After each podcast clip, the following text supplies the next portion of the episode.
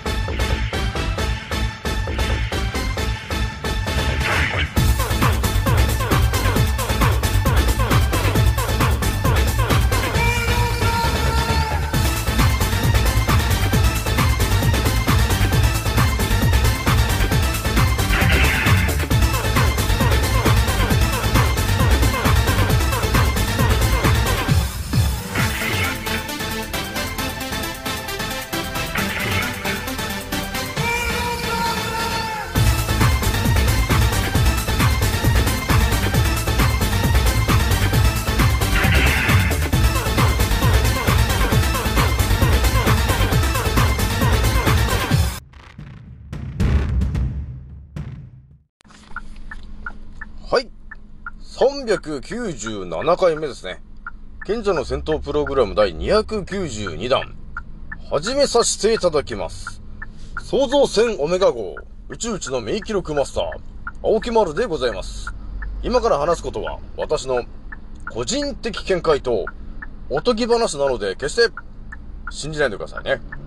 はい。ではですね、えー今回ね、いつも通りインスタの告知でお伝えしたんですが、えーまずね、一発目にお伝えするのが、えー、紫外線。えー、ね、紫外線がですね、体に悪いという嘘ということについてまず一発目に、えー切り込んじゃおうと思うんだよね。で、二つ目にね、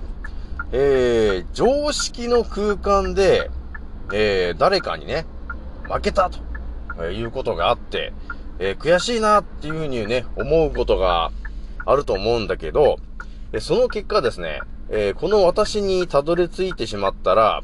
え結局のところですね、え勝ち負けはもうどうでもよくなっちゃうなと、え気にならなくなると、えいうことになっちゃうんだろうなっていう説を、えお伝えして、え3回目にね、え気軽に DM くださいねのお話をお見舞いしようと思います。じゃあ今回ね、気づいた方と覚醒した方がですね、一番注意しなければならないことと、その立ち回り方。今回ですね、192回目になりますと、えいう感じで、え今回もスタートするんですが、えそうですね、まず皆さんにお知らせですけども、えー私の、えーアンカーラジオさんがですね、ちょうど昨日かな、あのね、1万、えー、2000、いや違うな、1万、まあ、とりあえずですね、えー、伸びてますよ、と、えー、いうところをお伝えしようかな、と、えいうところなんですけど、やっぱりね、1万2000ね、1万2000再生突破っていう感じで、で、あれか、1万3100再生かな今言ってるのはね。という感じで、あの昨日ね、えー、スピードのね、お話、まあ、昨日というかちょっと前かな。えー、インプットするならやっぱり、1.5から2倍速だよね。っていうね、やっぱり説をお伝えしてると、やっぱり皆さんが聞くスピードも上がってるなと、えー、いう感じがあるよね。やっぱりね、あの人生一度きりなんで、えー、インプットする情報はやっぱり多い方がいいし、で、まあ結局ね、えー、当たり前と常識の情報を、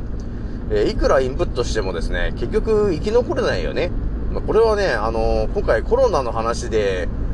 圧倒的に、あの、分かってきたと思うんだよね。だからいくら、あのね、情報通だと、えーいう人がいたとしても、えー正しい情報を頭にインプットしてなければ、えーね、今、今回が本当ね、分かりやすく答え出ちゃうと思うんだよね。だから当たり前と常識のね、えーものすごい頭が良くて、えー知識がいっぱいだと、えいう人がいても、結局、このコロナというものについての、えー茶番が見破れないと、えーいうことになったら、えーだから、あのー消えちゃうよね、と。最終的にね、えーいうことになってしまうんで、えー一番最後にやっぱ役立つのは、えーいかにして真実の情報を、えー見つけ出して、それをインプットできるかとえー、いうところが結局ね、この人生で結構役立つ話だよね、と、えいうところなんですよね。えー、なので、私のチャンネルが、えー、爆発的に伸びてるのは、えー、青木丸さん、ちょっと真実話してんじゃねえのと、えー、いう、えー、ことが、えー、みんな気づいちゃったのかなと、えー、いうことになって、えー、今、1万、えー、3100再生突破してると、いうことになってんですよね。というわけなんで、まあ、私のチャンネル聞くのがね、もしかして初めてだよと、えいう人もいると思うんですけど、まあ、かれこれ500何回ぐらいトータルでアンカーラジオで毎日発信しているので、えー、まあ皆さんがね、欲しがる情報も、まあその500話ぐらいやってるから、その中に必ずあると思うんだけど、まあとりあえずね、過去の情報も見てもらって、なんか気になるなと、ね、いうのがあれば、あの、聞いてもらっていいんですけど、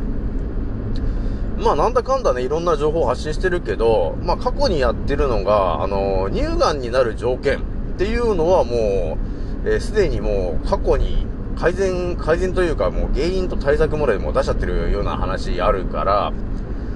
まあ、自分の家でね、日常的にやってることで、えー、これが発がんするもの、これが発がんするものっていうのは、あの、全部ね、えー、思い当たるものをすべて、あの、かい、えー、言ってるから、ね。言ってるというのを過去に、えー、やって、えー、そうだね、ナンバー1からナンバー70番ぐらいまでの、えー、項目で、えー、これは乳がんに良くないよと、えー、いうものをもう発信してると、え、いうことがあるし、あとはあれかな、えー、人間の体の使いこなし方と、えー、いうところのお話もやってるね。まあ、まさにこの、賢者の戦闘プログラムって言ってるのがそれなんですけど、あとはね、結局私が言ってる内容がね、あの、濃くなってきた原因が、やっぱりレオナルド・ダ・ヴィンチの思考なんだけどね。これが、やっぱり、あの、なん、なんでこうなってんのって言った時に、あのー、やっぱりね、ストラドバリウスのバイオリンがなぜ18億するんですかの話が、えー、なぜか分かってしまった青木丸さんと、えー、いうことになってるんで、やっぱあれかな、この去年の、去年というか年明けの、えー、格付けチェックからだいぶ、えー、爆発的に進化してるなと、えいうところがあるんで、え、皆さんね、気になる人はちょっと、え、ストラディバリウスのバイオリンがなんで18億するんですか？っていうところが、え、分かっちゃうことになるんで、えちょっと聞いても、見てもらえるとね、あ、そうなんですかと、えー、いうことがわかるんだよね。まあ、あとあれかな、え人間の体の仕組みが、えわかるようになるんだよね。えそれはやっぱり西洋医学と東洋医学を使わないで、え病気を治すっていう圧倒的な話をしちゃってるから、えぜひとも皆さんね、ちょっと気軽にちょっと聞いていってほしいなという感じがあるんですよね。はい、ではですね、えー、ちょっとまず今日のお知らせからなんですけど、今日はね、えー、なんだかんだまあ5時、17時半ぐらいなんだけど、関東はなんかあれだね、すごい風が強いね。これもうあれじゃない？ちょっとカツラの人飛んじゃうんじゃん？これ。ってぐらいの風が吹いてるよね、今日は。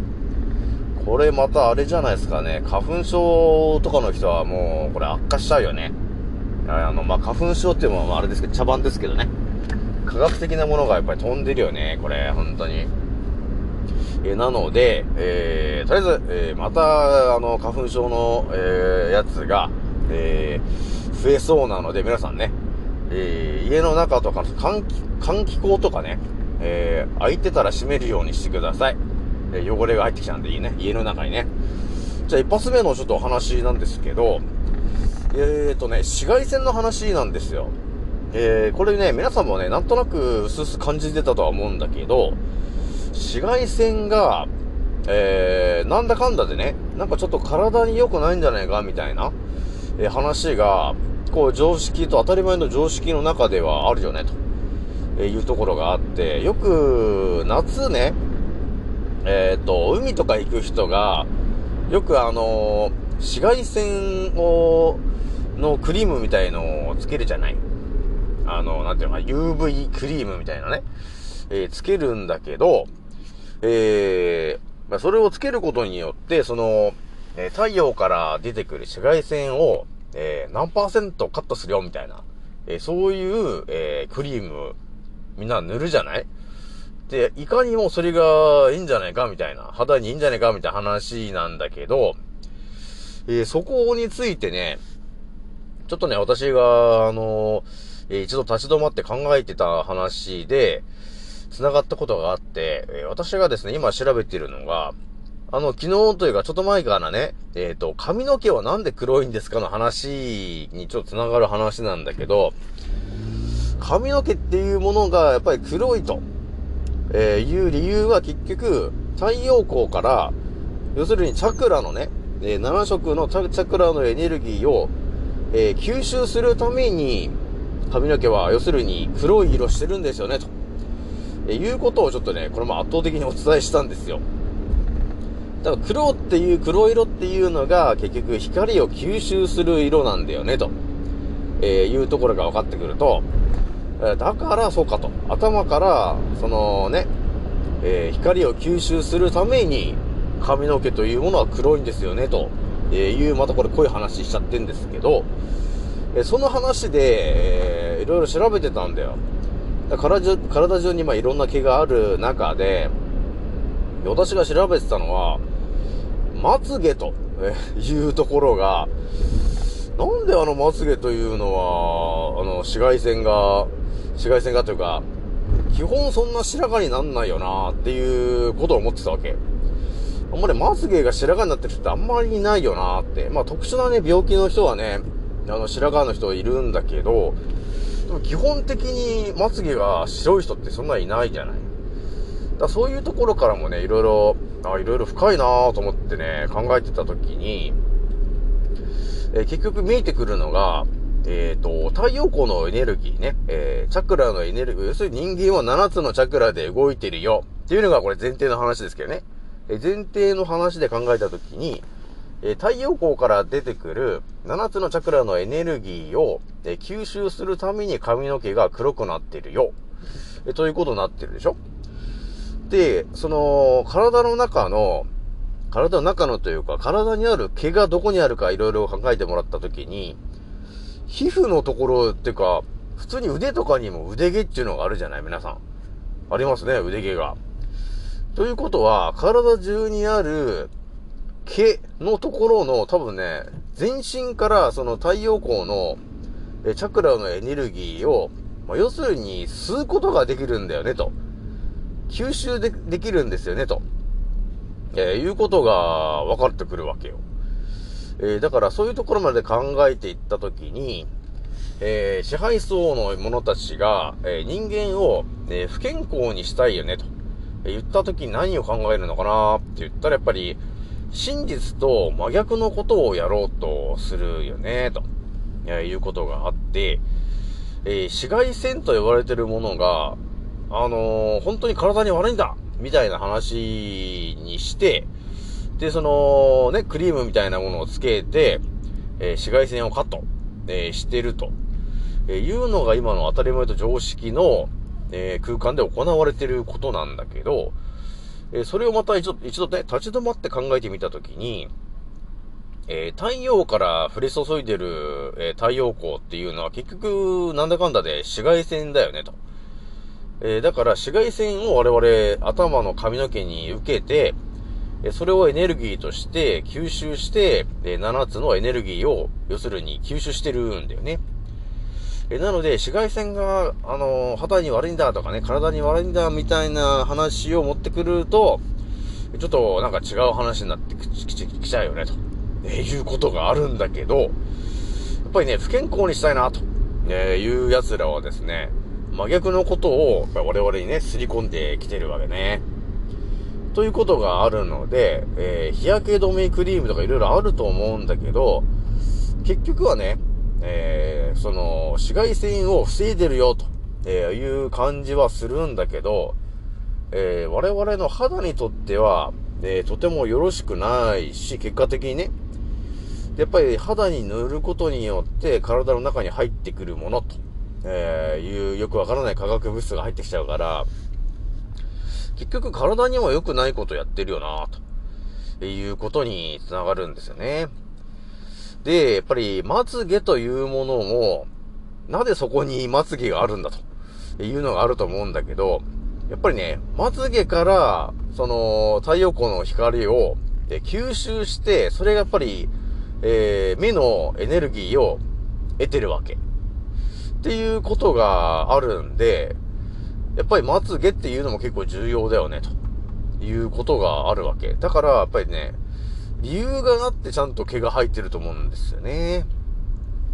なので、えーやっぱりまつげの毛があるということは、やっぱり目の方も、えーその、太陽光のチャクラのエネルギーを、え必要としている場所ですよね、ということになるんで、え紫外線というものはね、えあのー悪いよっていうようなイメージを植え付けられてるんだけど、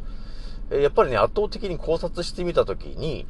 えー本来のね、えー紫外線というものが、えどういう役割をしているんですかというところがやっぱり分かってこないと、やっぱりね、ずっと、そのね、支配層どもの、えー茶番に乗せられちゃうことになるんで、今回ね、えー紫外線は、えー悪いもんではないですよ、と。え頭で吸収してるもんですよ、とえいう圧倒的な話をちょっとしとくんだよね。えだから今日みたいにね、なんというの、この曇ってるね、もう空にもう科学的なもの、もの、ものすごい巻かれちゃってて、え太陽の光が出てきてないという時は結構あれなのかな、頭痛の人が今日多いんじゃないのかなって思うよね。やっぱり、あの、クラウンチャクラと呼ばれてる紫色のね、えー頭のちょっとチャクラが、えー日々あまり吸収されてない方は、今日みたいな太陽が出てない日は、えーチャクラ不足だよっていうことをね、細胞が言ってくるから、頭痛とかで多分表現してくるんじゃないのかなというところが見えてくるよね。じゃあね、ちょっと二つ目のちょっと話しちゃうんだけど、えっ、とね、常識の空間で、えー、ね、ね、誰かに負けましたとか、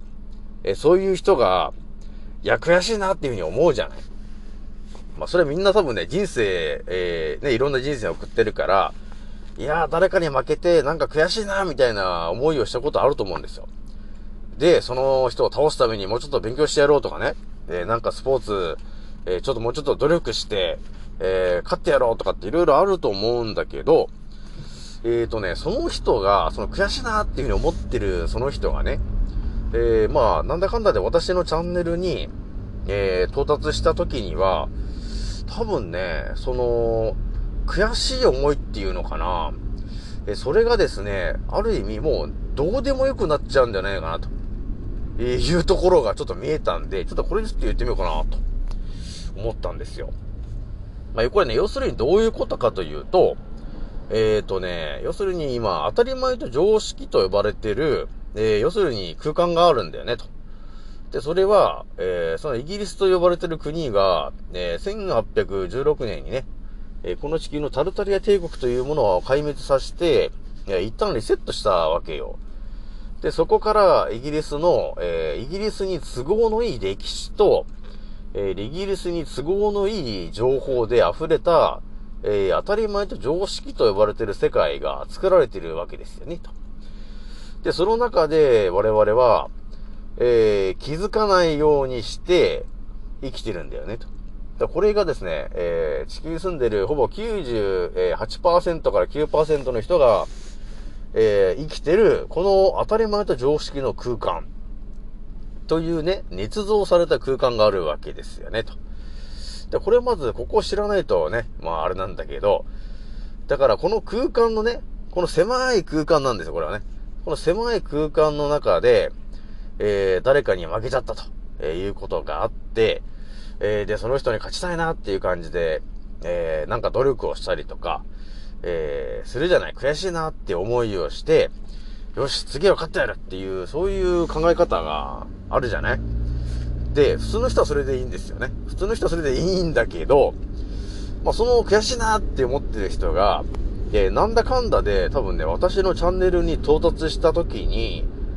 多分ね、その人の考え方が全て変わっちゃうんじゃないかなということになるんですよと。これがね、だからどういう話かというと、いや私が発信してる内容っていうのは、その当たり前と常識の、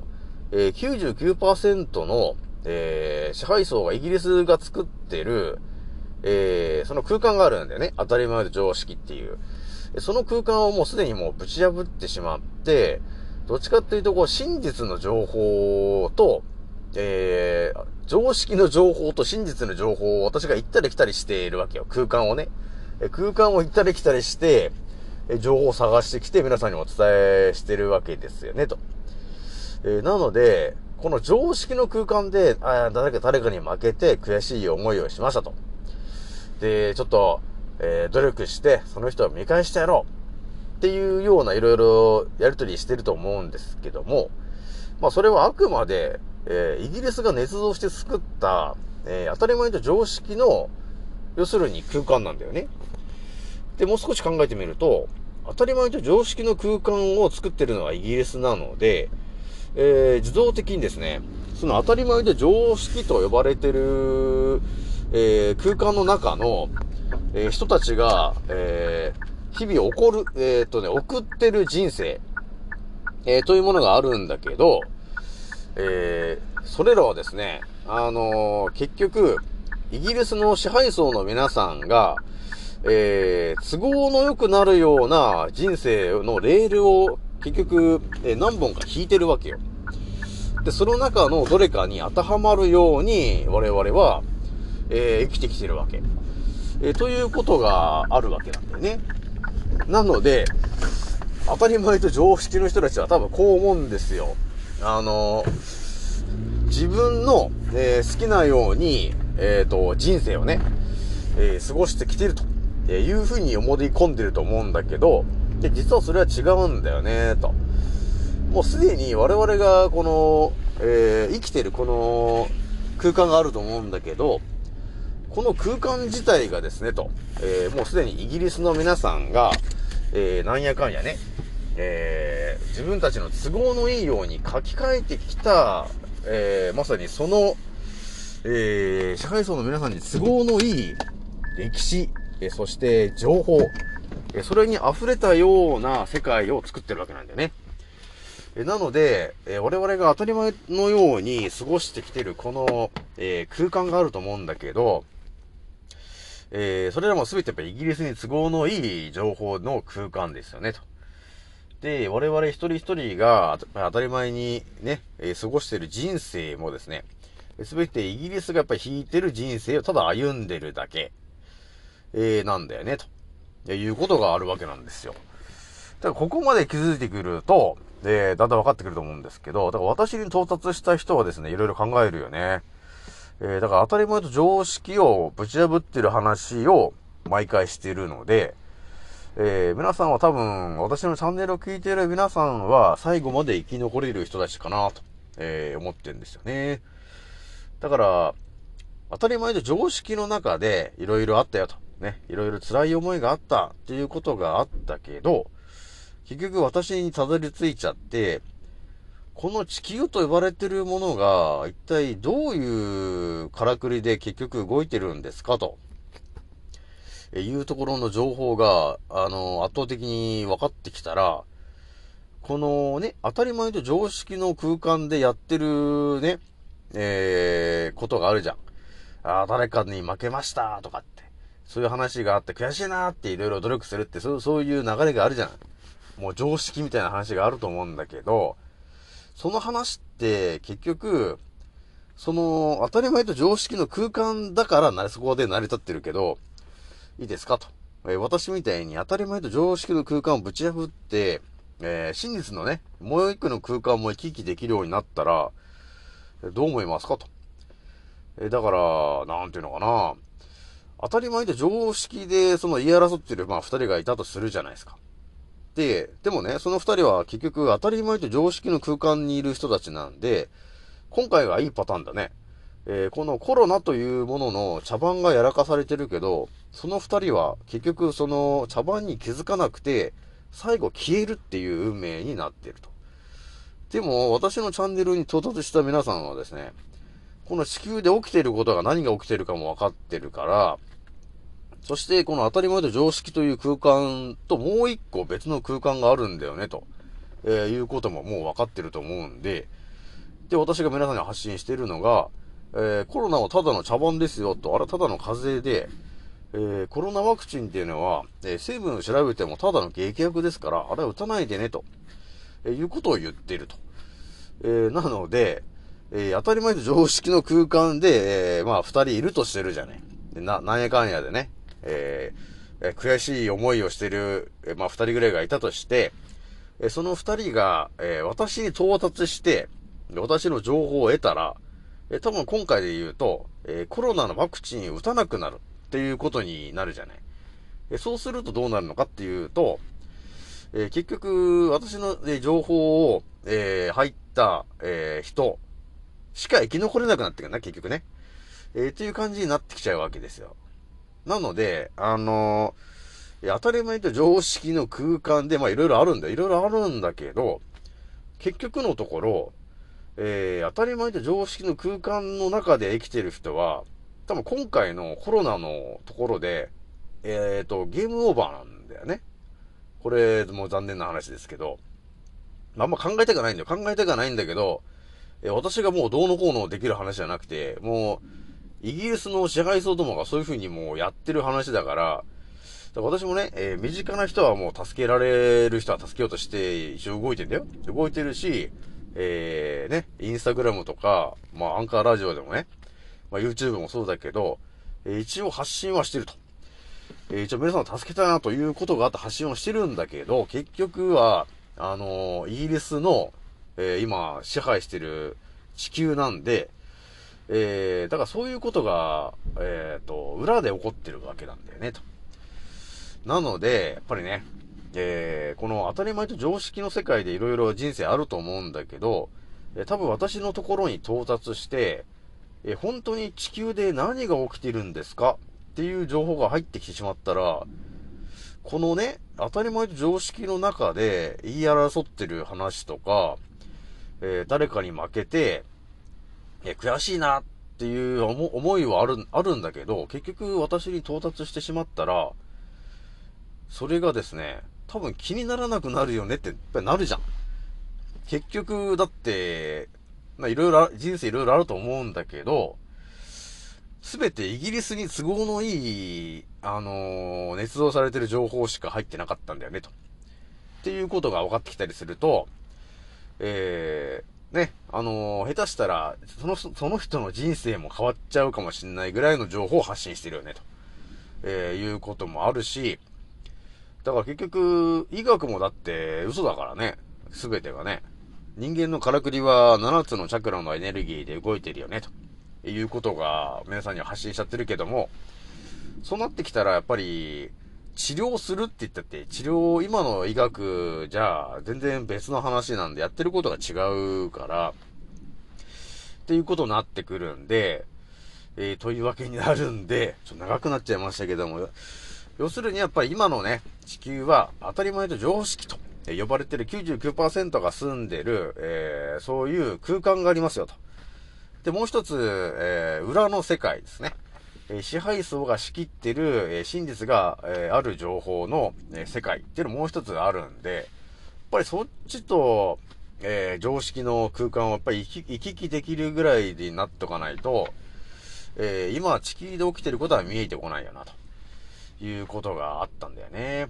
なんで、とりあえず今回はね、それちょっと皆さんにお伝えしてみようかなと思ったんですね。まあでもね、私のチャンネルを聞いて、聞いてる人っていうか、あの、最後まで聞こうと思ってる人というか、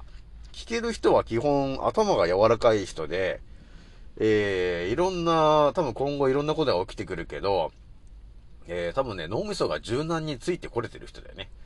えー、だから、ま、間違いなく、これ最後まで生き残れる可能性が高い人。だよね。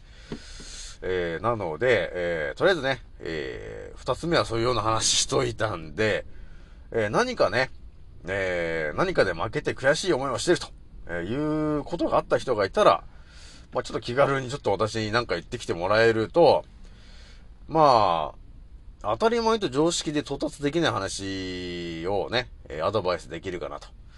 えいうところがあるね。じゃあ最後ね、気軽に DM くださいねのお話なんですけども、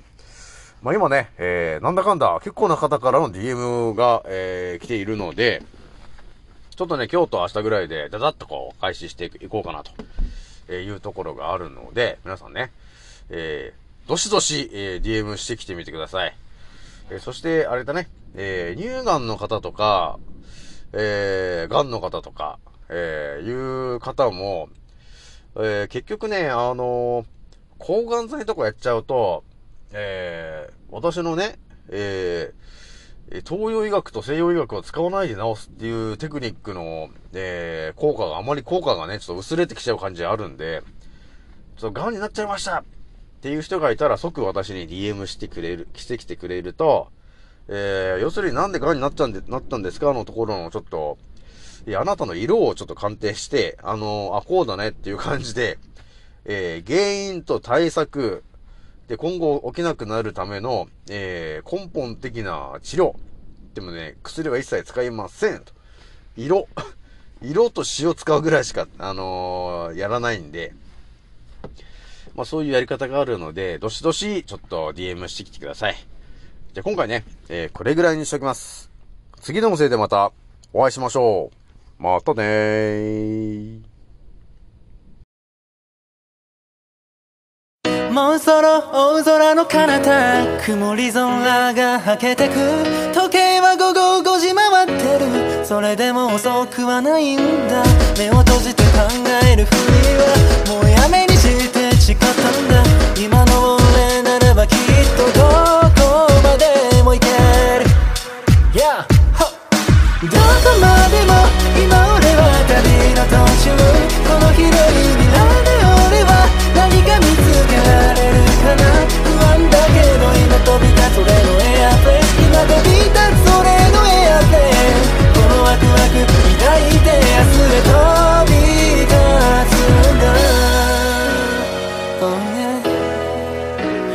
着陸させる俺はまるでパイロット。